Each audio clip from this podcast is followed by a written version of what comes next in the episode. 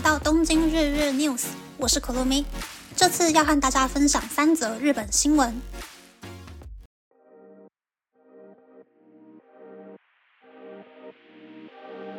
第一则新闻是，警方对于一年只换两次大浴池温泉水的旅馆大丸别庄进行搜查。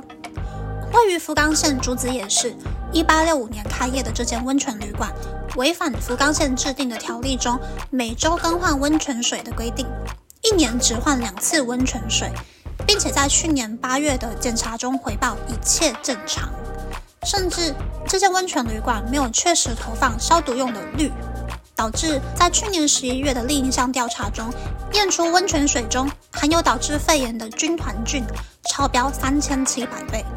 福冈县公务机关表示。因为大丸别庄违反公共浴池法，还做出虚假的报告，所以对这间温泉旅馆以及前社长进行刑事诉讼。第二则新闻是，东京迪士尼乐园表示，游客可自行判断在园区内是否要佩戴口罩。日本政府宣布，从三月十一日起，室内、室外不强力规劝佩戴口罩的方针后，东京迪士尼便发表，游客可以自行判断在园区是否要戴口罩。此外，位于大阪的环球影城则表示，游客可以自行判断是否要佩戴口罩，但是工作人员们会持续佩戴口罩进行服务。第三则新闻，想要带大家一起回顾发生在七十八年前，一九四五年三月十日的东京大空袭。根据采访，现年九十二岁的桂子女士在横滨经历空袭。他表示，当年只有十四岁的他，以学生后备役的身份，以一间叫野泽屋的百货店为据点，制造海军使用的通信装置时，突然听见美军炮击的巨大声响。一瞬间，火势燃烧开来，在附近的医院的妈妈带着小宝宝跑来百货店，不断请求里面的人开门，让他们避难。柜子女士当下很犹豫，是否要打开门，因为开门的瞬间，火花会飘散至百货店内。他无法看着这对母子活活烧死在自己眼前，于是打开了门。不过火花也跟着飘进了百货店内，让店内的窗帘开始燃烧。还好当时水桶里有装水，可以救火，不然躲在地下室的他们都逃不过这一劫了。而当空袭解除后，贵子女士走到户外，才发现附近的建筑物全部都消失了。看着这惊人的景色，走在路上。他看见背着小宝宝的女性漂浮在河面上。贵子女士表示，当下她没有看见那位女性的脸，但如果她看见的话，也许一辈子都无法忘怀吧。继续往车站的方向走。原本贵子女士想要搭乘电车回家，但因为电车无法行驶，当晚她又回到了百货店准备过夜。没想到，百货店内其他的人对贵子女士说了一句令她永生难忘的话。你不要打开那边壁橱的门哦，里面有你同学的遗体。那位同学的家离百货店很近，所以在空袭之后回家，却没想到在抵达家门前被突如其来的不明子弹射击到头部去世了。当天晚上，桂子女士就在壁橱旁的桌上躺着就寝。当晚她没有哭，因为她哭不出来。空袭的经历让桂子女士体会到战争是可恨的。战争是地狱，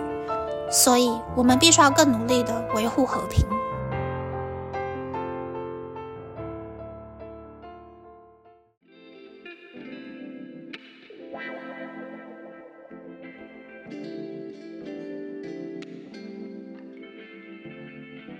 以上是这次和大家分享的三则新闻。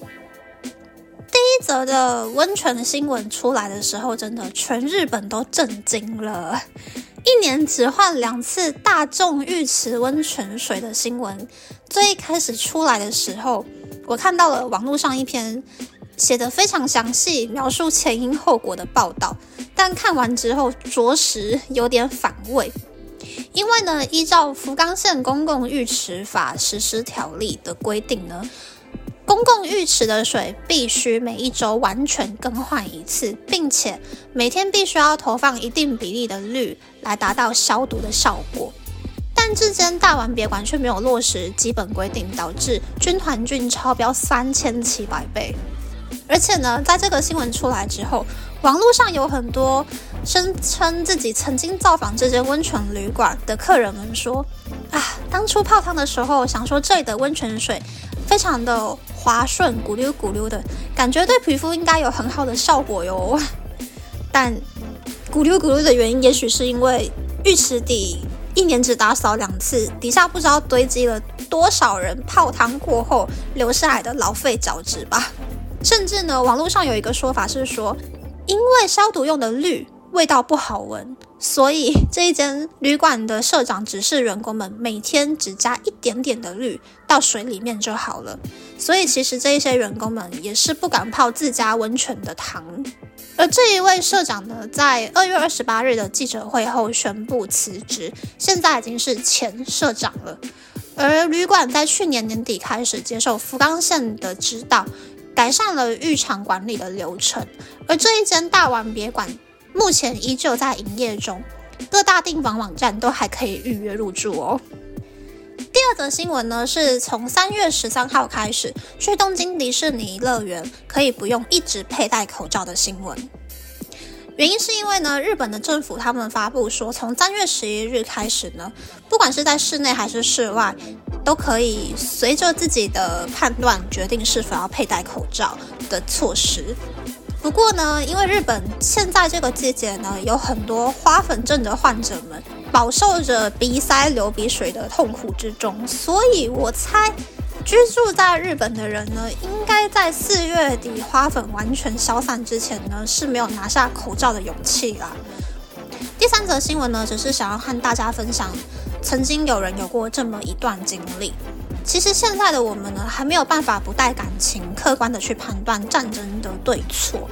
但我记得小时候看的吉普力动画《萤火虫之墓》呢，受到了非常大的打击。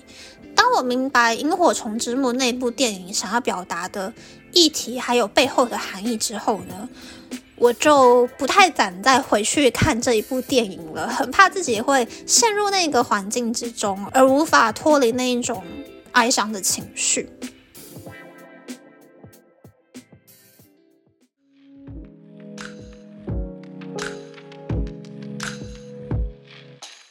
接下来想要和大家谈谈花粉症。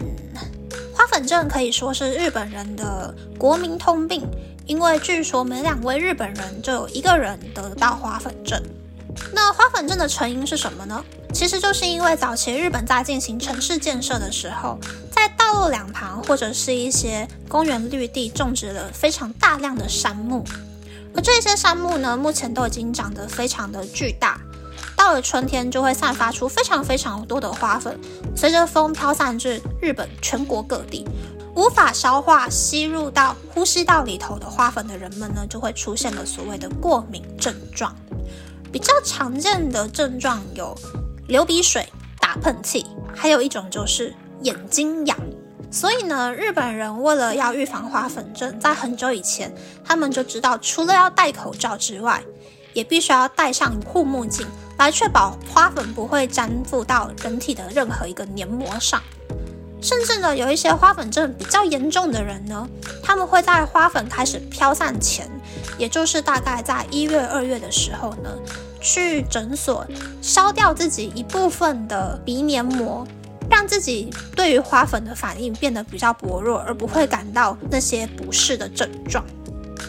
那我自己身边呢，认识一些朋友，他们表示呢，以前还没有来日本之前，其实是没有得到花粉症的。但是在日本念书、上班过了几年之后，就开始出现花粉症的症状。现在已经是花粉症重症，除了鼻涕流不停之外，眼睛痒也是基本配备了。那一位朋友还告诉我说，当他知道自己得了花粉症之后呢，医师就告诫他说，不可以吃苹果，不可以吃草莓，不可以吃任何蔷薇科的水果。所以呢，听到他的故事，非常非常喜欢吃草莓的我呢。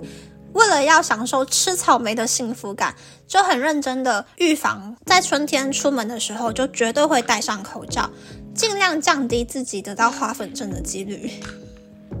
然后呢，其实这一集节目呢是在三月十一日公开的。这几天在日本的电视节目或是网络平台可以看到很多回顾发生在二零一一年东日本大地震的访谈。当时台湾的新闻台不间断地播送地震、海啸的画面，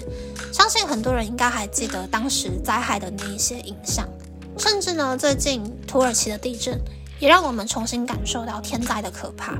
大家可以趁着这一次机会，好好的研究一下自己的家里或者是公司、学校的逃生路线。又或者是检查家里的防灾包、防灾食品准备的够不够齐全，让我们在灾害发生之前做好万全的准备吧。